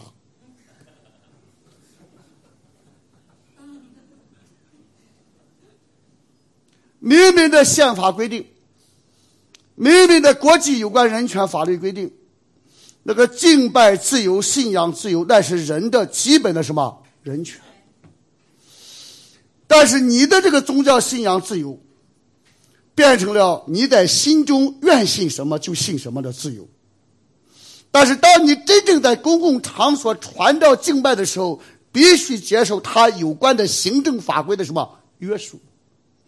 所以在宪法中规定了信仰自由，又用行政法规把信仰自由完全限制什么剥夺。所以说，这样的本身就是践踏宪法、践踏国际人权法规，甚至践踏上帝赐给的基本的信仰自由的法律。这种邪恶的法律本身不是什么法律，不具有效力。但是他们说，这就是政府制定的，这就是国家制定的，国家制定的就是好的法律。我说，德国纳粹国制定的法律是好的法律吗？啊，希特勒制定的法律是好的法律吗？他不敢说了，你别乱讲，听我的话。我说，我不光不听你的话，你也不要听你自己的话，你要听法律的话。你是国家公务员，你应当是在法律的约束下进行什么执法的。如果你要求纳税人都听你的话，你在执法的时候总是让别人听你的话，那你就无法什么？无天的，你本身就是犯罪分子的。所以我们看到这些实证主义的法学认为，只要有权利制定法律，有权利靠暴力执行法律，那么他就有什么？合法性，他就理直什么气壮，他就可以强迫别人，他就可以剥夺践踏别人的尊严和什么。所以我们看到二十世纪乃至二十一世纪，很多国家的法律。都是赤裸裸的剥夺、践踏人的基本的尊严和什么权利。但是这些对人权和人格尊严的基本的粗暴的践踏，仍然是借着法律的名义什么进行。所以说，弟兄姊妹，我们从圣经启示的角度来看，我们既要有对圣父、圣子、圣灵三位一体上帝的什么信仰。同时，上帝本身又赐给我们什么律法？这样宗教或者说福音所代表的罪得什么赦免？但是罪得赦免也要有以法律的存在和权威为什么前提的？所以罪就是违背上帝的什么律法？而且罪的公价就是什么死？所以，弟兄姊妹，当我们谈及上帝的圣约、谈及上帝的国度的时候，甚至谈及上帝的律法的时候，容易不容易啊？难之什么？又难。有的人说：“哎呦，王牧师，你怎么谈神的律法谈的这么复杂，把我们谈晕了？”不是把你讲晕了，本来你就是晕的，把你唤醒了，认识了你，认识了你是在昏昏欲睡的。所以说，弟兄姊妹，保罗有一句话说：“律法总是好的，关键是人用的什么合宜。”所以在你使用法律之前，application，你总要对法律做出正确的什么解释。所以，当你比如说你婚姻法的方面，你说根据刑法的规定，婚姻法和刑法有没有关系啊？根本没有关系的。说，当你这个逮捕判处这个杀人犯的时候，你说根据民法的规定，根据合同法，根据商业法，牛头不对什么马嘴的。所以说，应用法律、解释法律不是一个简单的什么问题。所以，整个的圣经从新约时代其实就是两种金钱的学问，一个是 scribe 文士。我们现在翻译成经学什么家，scribe，就是专门研究圣经的文本，保持圣经的文本准确无误的什么传承。这就是保罗人说，保罗所说的犹太人有什么长处呢？上帝的圣言什么教导他们。然后这个律法师就是研究神的律法，并且对于律法的解释和应用做出随时的什么调整。和精准的什么解释的啊？这个方面我可以给大家啊慢慢的举一些例子。但是无论如何，我们往底下看。当我们讲到上帝的国度的时候，如果我们不讲神的律法，等于没有讲国度。所以今天我们看到很多灵音派的教会、福音的派的教会，他不讲神的国度，但是我们改革中的讲上帝的国度。但是我们很少讲神的什么律法，但是我们从常识的角度来看，家有家规，国有什么国法。说如果没有国法，没有法律本身，如果马来西亚没有法律，马来西亚这个国家和政府还会存在吗？不会存在。美国、中国，甚至天国。那都要有上帝所启示的什么律法的，这样我们就看到，在那在改革中神学中，或者在归正的神学中，你就知道为什么海德堡教的问答第三问：你从何处知道你的罪恶和什么愁苦？那就是从上帝的什么律法。然后，当我们因信诚意，赖恩德就因信诚意以后，那我们要行善。但是，什么是善行？What is good work？那善行谈及善行的三大要素的时候，要出于什么真信心，合乎上帝的什么律法，为荣耀上帝什么而行。那接下来海德堡教的问答就对于十条诫命进行了详尽的什么解释的。所以说，在宗教改革的时期，你如果看，不管是威斯敏斯特小教的问答，威斯敏斯特大教的问答，甚至海德堡教的问答，关于律法的解释，至少占了百分之三十什么之上。或者，如果你比较简洁的，你回到威斯敏斯特小教的问答，威斯敏斯特小教的问答第三问，第一问：荣耀上帝，人生的首要目的。以上帝为乐，啊，第二位荣耀上帝，以上帝为乐的指导的标准是旧新约什么圣经？那第三位就是 What is the main teaching of the Bible？圣经的主要的教训是什么？那如果你没有学习教理问答，圣经的主要教训，哇，圣经一二百万字呢，六十六卷书，我哪知道主要的教训呀？或者你没法总结的。但是你就看到小教的问答这些。几百个神学家、牧师，他们反复的祷告啊，自斟自酌，和圣经主要的教训。我们对上帝当信什么，以及上帝吩咐我们当尽什么本分和责任。然后，这个整个的威斯敏斯特小教理问答就分成两个部分。第一个部分，我们信的是什么样的上帝？第二个部分就是我们应当如何行，或者简而言之，整个圣经主的教训，我们信什么？第二个部分，我们做什么？或者用使徒保罗在大马士路上与上帝或者与耶稣基督相遇的时候，他就问两个问题：你是谁？第二个问题是你让我。做什么？所以说，基督教的教训虽然圣经的启示啊也是长过高深，非常什么复杂，但是宗教改革这些改教领袖们对圣经进行概括的时候，也是概括的言简什么易明的。那我们对于上帝当信什么？上帝吩咐我们当尽什么责任和什么本分？那你说这样明确的教训，在今天的教会中就少之什么？又少的，我们学了很多这人的教训，那人的功课，最后我们不晓得我们所信的上帝是三位一体的上帝，我们不晓得耶稣基督是神人什么二性，我们也不晓得十条诫命，甚至我们不晓得礼仪律这些迷信律到底应当怎样各就什么各位的。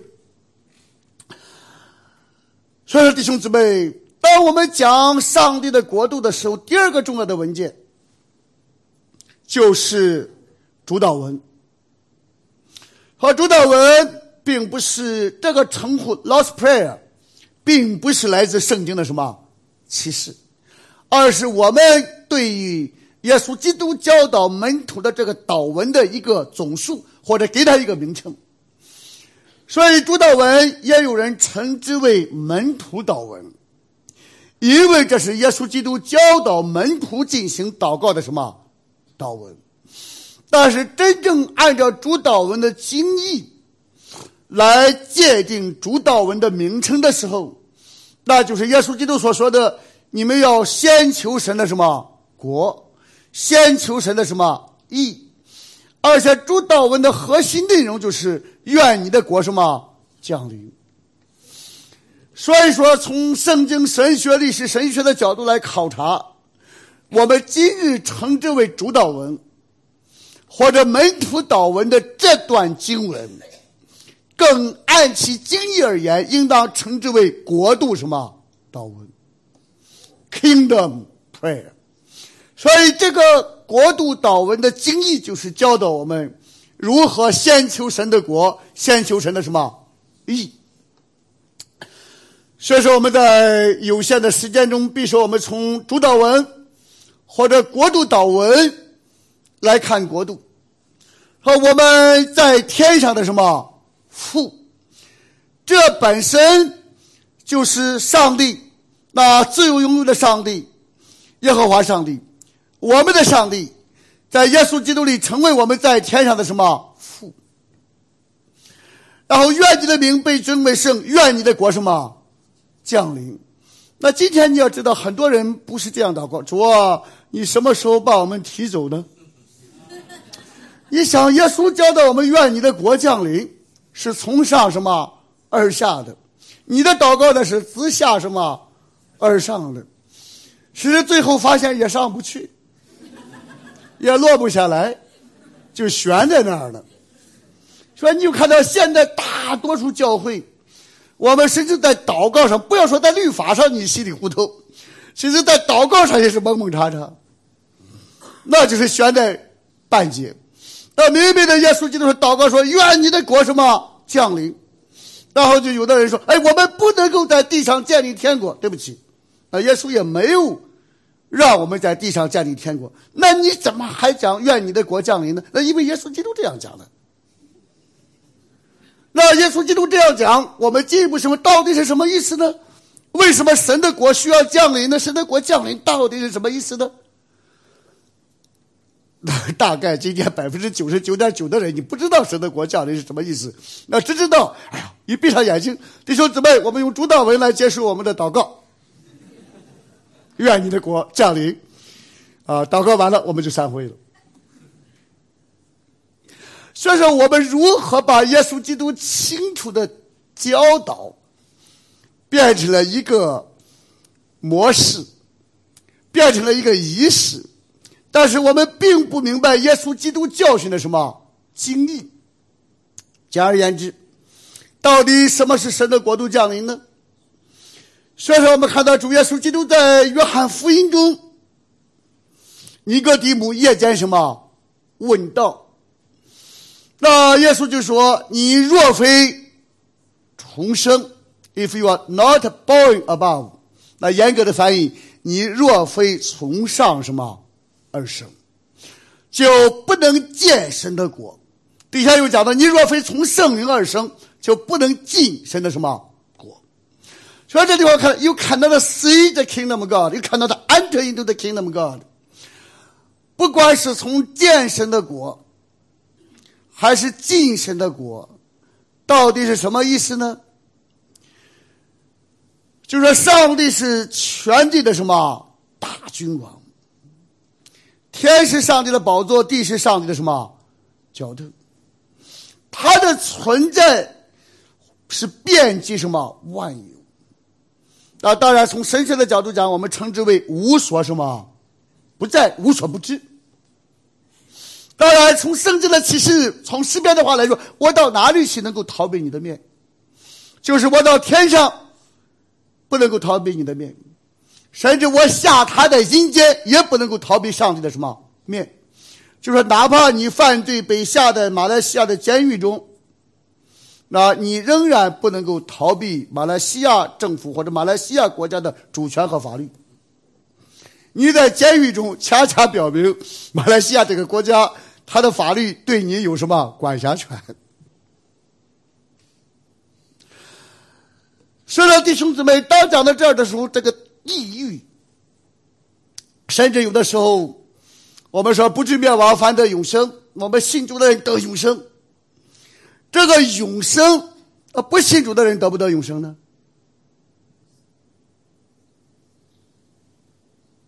得不得？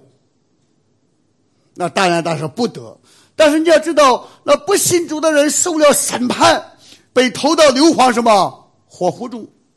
那那火永不灭，那虫永不死，他在那里会不会死啊？他也不会死，他得的也是永生。那这是毫无疑问的。他如果马上死了，哪叫哪有永刑啊？Eternal condemnation。所以你如果严格的按照圣经讲，其实不信主的人信主的人得永生，不信主的人也得什么永生。所以我们在使徒信经中，我们一直认信，我信死人什么复活。那是否只有信主的人才复活？不对，不光信主的人复活，不信主的人什么也复活。不光你得永生，他也得什么永生。但是他信主的人和不信主的人都要复活，都要得到永生。但是信主的人就完完全全与主什么同在，那称之为 eternal bliss，那叫永福，永远蒙福。永远在上帝恩典慈爱的面光什么眷顾之下，但是那些死不悔改的人去他们当去的地方，那叫什么永刑。所以弟兄姊妹就看到，其实我们所说的每一个词，你都要归回什么圣经，你都要明白到底是什么意思呢。所以我们华人在信仰上，我们常常是难得什么。糊涂，其实本来就糊涂，很难得糊涂。所以，但是上帝在耶稣基督里却吩咐我们：勿要认识你独一的真神，并且勿要认识你所差来的耶稣基督。这就是什么永生？所以，永生和这种清楚的、整全的，甚至精准的认识，直接什么哎相关的。所以，弟兄姊妹，耶稣基督在教导我们的主导文中，就讲到“愿你的国降临”。这个降临显然不是指本体上的降临，这个降临不是指不存在的降临，因为上帝仍然是全地的什么大君王。那么，我怎么又祷告“愿你的国降临”呢？那就是耶稣解释的非常清楚。当我们没有重生的时候，我们是死在过犯罪恶之中。我们被这个世界的神弄瞎了什么心眼？我们是有眼无珠，看也什么看不见。明明是在上帝之下，明明是在上帝的律法什么之下，但是恶人心中说没有上帝。明明上帝落在永生上帝的手中，真是什么？可怕的，但是罗马书也见证说，他们知道神判定行这样事的人是当死的，他们不但自己去行，还喜欢别人和他一同什么去行。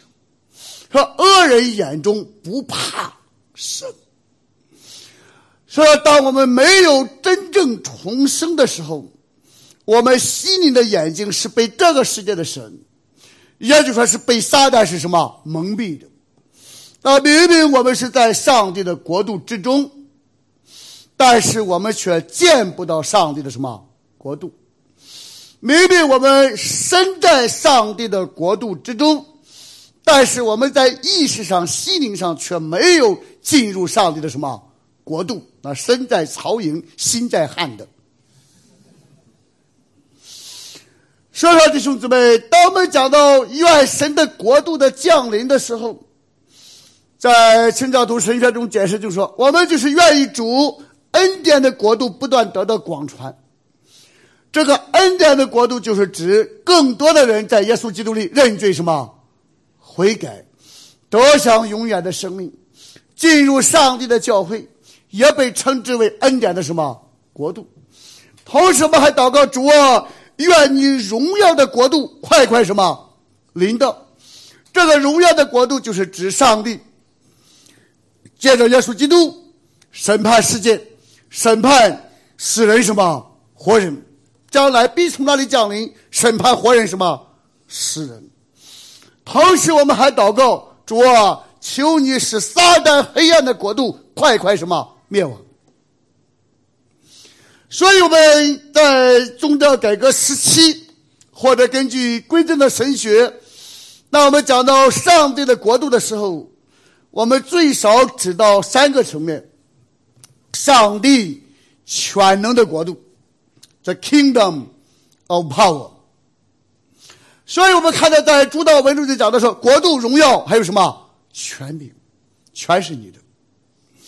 然后我们又讲到上帝恩典的什么国度，这就是指在耶稣基督里赖恩什么得救。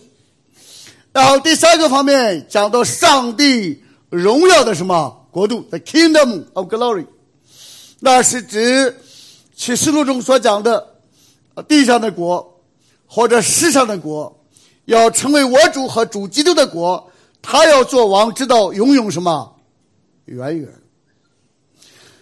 所以说，弟兄姊妹，我们从旧新约圣经。这两大非常显赫的信仰的文件，也就是约法十章，本身就是国度的什么宪章。然后我们从耶稣基督教导门徒的祷告，本身就是国度的什么祷告。这个国度的祷告的经义就是：愿人都尊你的名为圣。怎么能够尊你的名为圣呢？就是愿你的国什么降临？怎么愿你的国降临呢？愿你的旨意行在地上，如同行在什么天上。那主啊，你的旨意怎么能够行在地上，如同行在天上呢？那就是唯求不仅我们要忠心的传讲、见证、讲律法、传福音，更是由圣灵把神的律法刻在我们的什么心板上，这样就应验了、成全了上帝在一西结书我给大家读过的三十六章二十七节讲的：“我必把我的灵放在什么你们里面。”使你们能够谨守遵行上帝的诫命，什么律例的。所以说，弟兄姊妹，当我们讲到啊上帝的国度啊，我们基本上好像讲完序言了啊。哇，不容易。好，我们就快快给大家讲到，我们不能够一一细讲啊，给大家讲到这个弥赛亚的国度。现在我们很少人讲天国，太多的人讲天堂。我们不知不觉偷换概念，把天国的福音、国度的福音变成了什么？天堂的福音。那天堂就是信耶稣什么？升天堂。但是天国却是天国近了，你们要什么？悔改。天堂是我们死后去某个地方，天国却是此时此刻，我们就能够在耶稣基督里，心眼被什么打开，就能够得见上帝的国度，就能够进入上帝的什么国度。那天国就是或者神的国度，就是我们在基督里，我们在圣灵的赐予我们的大能，使我们甘心乐意的尊主什么伟大。甘心乐意的遵行神的什么旨意？所以弟兄姊妹，哪怕我们讲上帝的国度，我们也很少讲到弥赛亚的国度 （Messianic Kingdom）。所以清教徒强调 Christ as King，或者 The Kingship of Christ，或者 Lordship of Christ，讲到基督的王权、基督的主权。所以说，弟兄姊妹，这从两个角度：从耶稣基督本身作为完全的上帝而言，他是全体的什么大君王；第二个方面，从他作为弥赛亚、作为基督来讲，在他复活之后，在他升天之前，在大使命中，耶稣基督宣告说：“天上地下所有的权柄都什么赐给我了。”而这个时候。在神的计划和启示中，就展开了所谓的米赛亚的什么国度？这个米赛亚的国度，我们就看到，我们现在本身就生活在米赛亚的国度。所以我们看到，在启示录第一章十七节到十八节，当然我们知道，现在对启示录的解释，那我也可以讲，那百分之八十的、百分之九十的都是错误的。那为什么呢？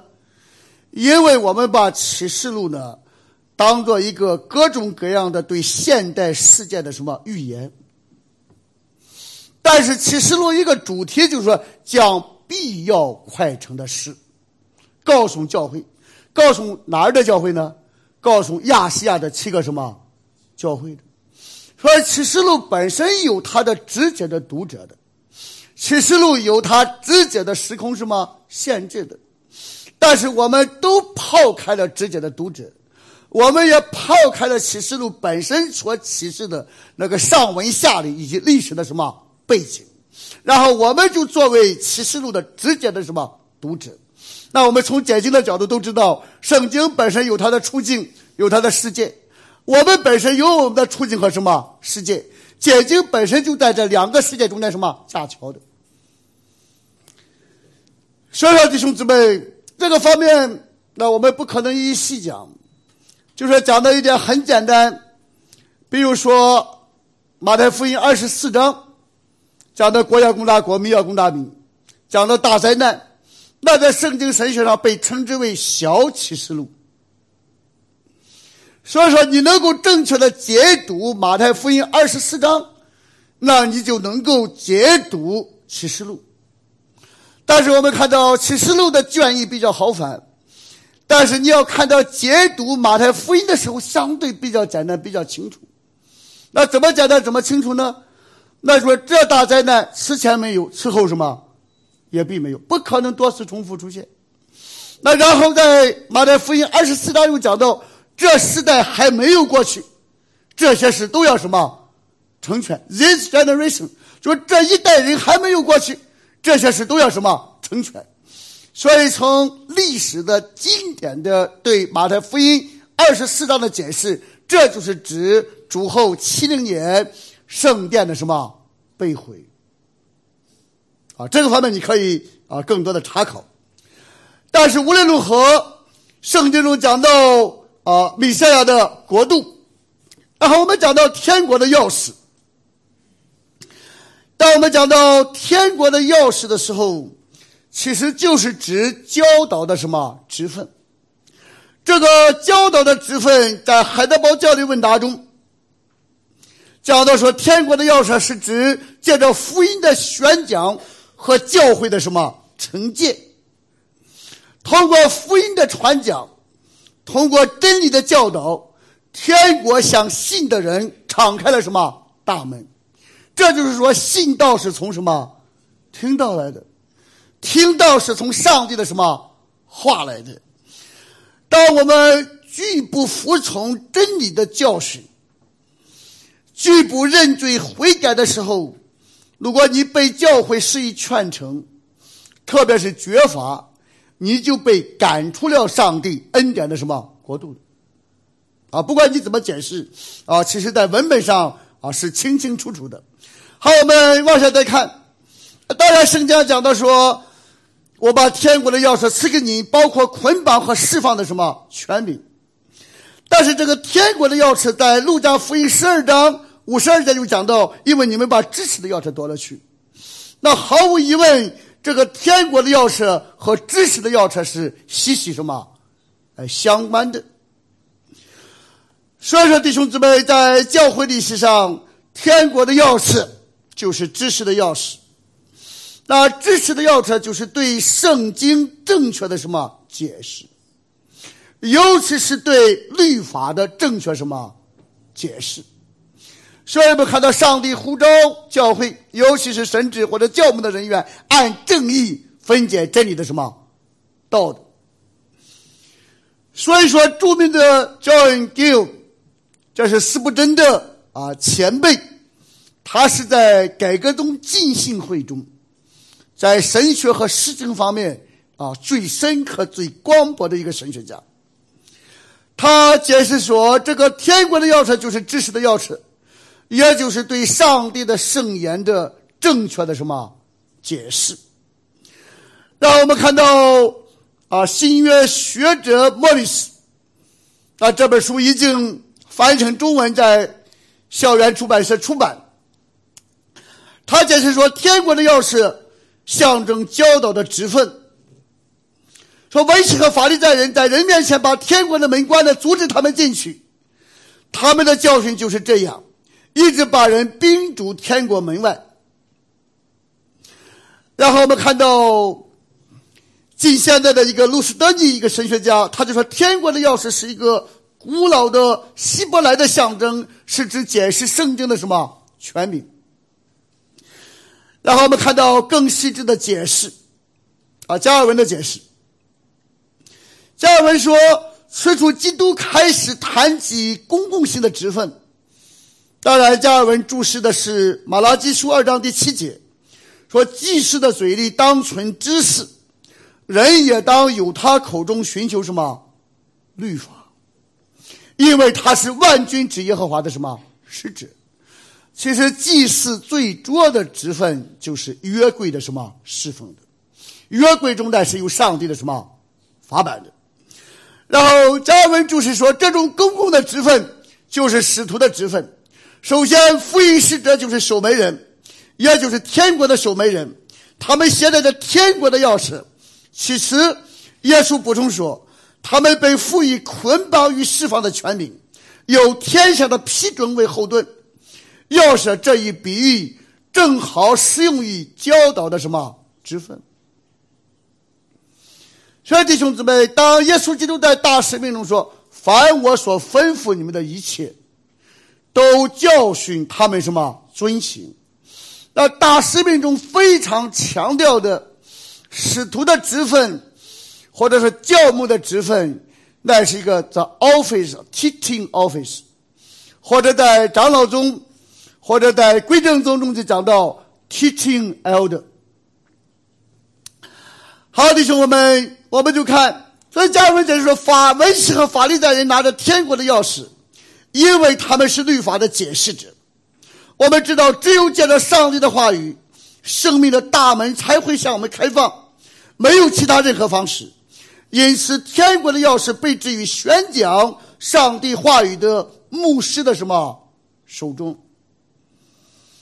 这个方面你要知道，在新教中，我们常常讲人人见什么祭祀，但人人见祭祀，绝不是人人都有在教会中解释圣经的权柄的，因为这个方面并不需要特别神圣，叫术业什么有专攻。你比如说，我去参加个学电脑的会议，那有一个学医学的人在办讲座。那我能从他那儿听到关于电脑的知识吗？或者你说，哎呀，虽然不管他是学医学的，但是只要我们有信心就好。那你有信心，那我们没有信心，这是自欺什么欺人的？或者说你的自己，你自己的亲人有心脏病，那你从街上或者从教会中把牧师拉来，好，牧师奉耶稣的名，你给他开刀，这是找死。这叫妄信、盲信、迷信、狂信的，但这绝不是 saving faith，有那个 saving knowledge，绝对不是有着救赎性的知识的，使人真正得救、因信成义的真信心什么本身的。所以说，弟兄姊妹，我们看到天国的钥匙，其实和正义解经直接什么有关。不光是正义解经，严格而讲，天国的钥匙，作为知识的钥匙，作为正义解经，尤其是指按正义来解释律法，并且根据律法做出什么判断的。所以，那个捆绑和释放是什么意思呢？今天，如果你到犹太会堂里，他这个有约柜的，里边是有摩西什么五经的。但是他这个摩西五经是以卷轴的形式什么出现的？当这个传道人或者他拉比要解释圣经的时候，他就把这个卷轴解开，这叫什么释放？当他解释完毕了，在重新放回约柜之前，就要什么捆绑？所以，就从这种习惯性的犹太会堂的捆绑与释放。就是和解释律法是息息什么相关的。我们底下看啊，解释。所以我们看到，在基纳新约圣经的背景解释，就是说新约圣经是始终以旧约、旧约的教会为什么背景的。在这个书卷中就说，这种捆绑与释放其实是当时犹太人常用的词条。就是指拉比在解释圣经上合法的什么权柄？那么到底捆绑与释放是指什么呢？那捆绑就是禁止做什么，释放就是允许什么做什么。哦，那你就说啊，这是犹太拉比的解释。但是我给大家举一个著名的犹清教徒解经家普勒，说 Matthew 普勒，所以清教徒解经家有两大我们常参考的，一个是 Matthew Henry，另外是 Matthew 什么普勒，Matthew Henry 对圣经的注释啊，大概一千多万字。他这个注释是一种教牧性的注释，在一些难解的词语上，他并没有特别的强调。但是这个麦菲有普勒这个解释，他一般的好解的经文他不解释，他专门解释难解的什么哎经文。所以当所以所有的苏格兰的牧师，包括荷兰的牧师。他一到你的书房里，一看没有麦菲有亨瑞的注释，没有凯文的注释，没有麦菲有普勒的注释，哇，这牧师不咋地。那 为什么？因为是习惯了，啊，特别是十八世纪、十九世纪到现在，这三套书是常行什么不衰的。啊，我也高度推荐啊，大家来参考啊这啊三个啊解经的书卷。但是清教徒麦菲有普勒他就解释说，我不会认为此处的捆绑。和释放是指出教或赦罪。我认为此处所赐给使徒的，是从教义或司法的方面决定事情是否合法。不顺服、不合乎这样的决断，确实构成逐出教会的正当理由。顺服、合乎这样的决断，则是重新接纳他们的什么基础？所以弟兄姊妹，这个天国的钥匙乃是和世经。直接什么相关？在解释圣经的时候，又是和解释律法直接什么相关？和解释律法直接相关的时候，又是根据律法中的到底禁止什么，那是捆绑；到底允许做什么，那是什么释放。所以说，我们看到啊，当然我们再往下看，说捆绑与释放。那我最后给大家举一个例子。你就看到翻到马太福音，我给大家读啊，讲完了这一段，我们就结束今天的分享啊，否则就到永永远远了啊。在马太福音的十二章，十二章呢，我给大家读。那时耶稣在安息日从麦地经过，他的门徒饿了，就掐起麦穗来吃。那今天你在马来西亚能不能随便吃别人的水果？榴莲？芒果，你能不能从那里走过就摘下来随意吃？难治什么？又难，可能你不敢。所以你看到这就说，法利赛人看见了，就对耶稣说：“看到你的门徒做安息日不可做的什么事了。”所以从法利赛人的解释来看，这个耶稣在安息日掐麦穗合适不合适啊？不合适，应当是什么捆绑的。然后你就看到。耶稣对他们说：“经上记着大卫和跟从他的人饥饿之时所做的事，你们没有见过吗？他怎么进了神的殿，吃了陈设饼？这饼不是他和跟随他的人可以吃的，唯独祭司才可以吃。所以我们从礼仪律中都知道，这个陈设饼只有祭司和祭司的家属才可以什么吃。但是如果你要问一个问题，大卫能不能吃？”君王能不能吃？流亡的人能不能吃？祭祀当吃的陈设饼，一般而言我们说不能吃。但是耶稣却说能吃。那你就知道这个律法的解释是难之什么？又难。然后底下看，那耶稣怎么解释呢？再者，律法上所记的，当安息日，祭司在店里犯了安息日。哎你看这安息日祭祀在圣殿里犯安息日，犯了安息日更可怕的是不算为罪。难之有什么难？所以今天教会为什么肤浅呢？我们把所有难解的经文干脆都不什么解释了。所以说，我们说圣经是非常清晰的，圣经是非常简易什么明了的，其实并非什么。如此的，所以底下你再看，所以所以律法上记者说，即使在安息日，哪怕犯了安息日，也是没有犯罪。你们没有见过吗？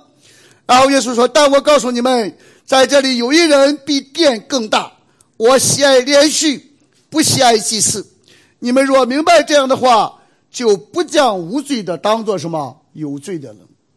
按照文士和法律在人那种僵化的、机械的、没有爱心的解释，那饿了也不能够强买税，饿死迎风站，冻死不低头。”要保持个人的风格和民族的气节。说大卫逃跑的时候，哪怕面对追杀，面对前面还有很长的路，但是不能吃陈设饼。为了守律法，宁肯牺牲自己的什么生命？那砍头不要紧，只要注意针。所以你就看到。一种解释是为了守这个道理，为了守律法而舍命；一种解释是为了活命，我们甚至可以违背安息日的什么律法，甚至可以吃不能吃的陈设饼。所以你说哪个解释更合乎律法的什么精神呢？那耶稣所提出的就是我喜爱练许。不喜爱什么祭祀？那你说，哎，耶稣，你这样解释有多大的权威性呢？底下就讲了，因为人子是安息日的什么主，所以他知道安息日真正的什么精神。兄弟兄姊妹，这样今天晚上我就给大家分享了天国和天国的什么钥匙，难不难？我觉得对我来说很难。好，终于可以安息了，谢谢大家。